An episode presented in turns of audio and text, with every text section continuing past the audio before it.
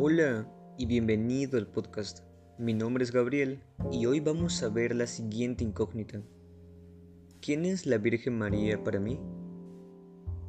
María, la Virgen María, Madre de Dios, nacida sin pecado original en Nazaret, Galilea, fue judía y educada en la lectura de las Santas Escrituras y en la obediencia a la ley de Dios.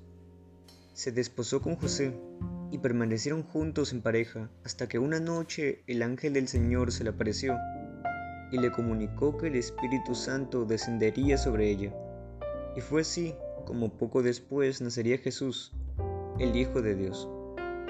Pasó muchas alegrías y muchas desgracias, pero nunca dejó de demostrar su devoción y fe hacia Dios.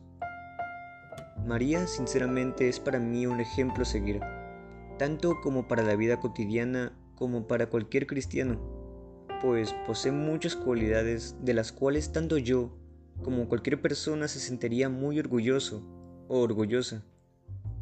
Puede ser su amor a Dios, su humildad, su fe y aceptación a la palabra de Dios, su piedad o su paciencia y fortaleza en el dolor. María pudo no haber tenido una vida llena de lujos o incluso la mejor vida.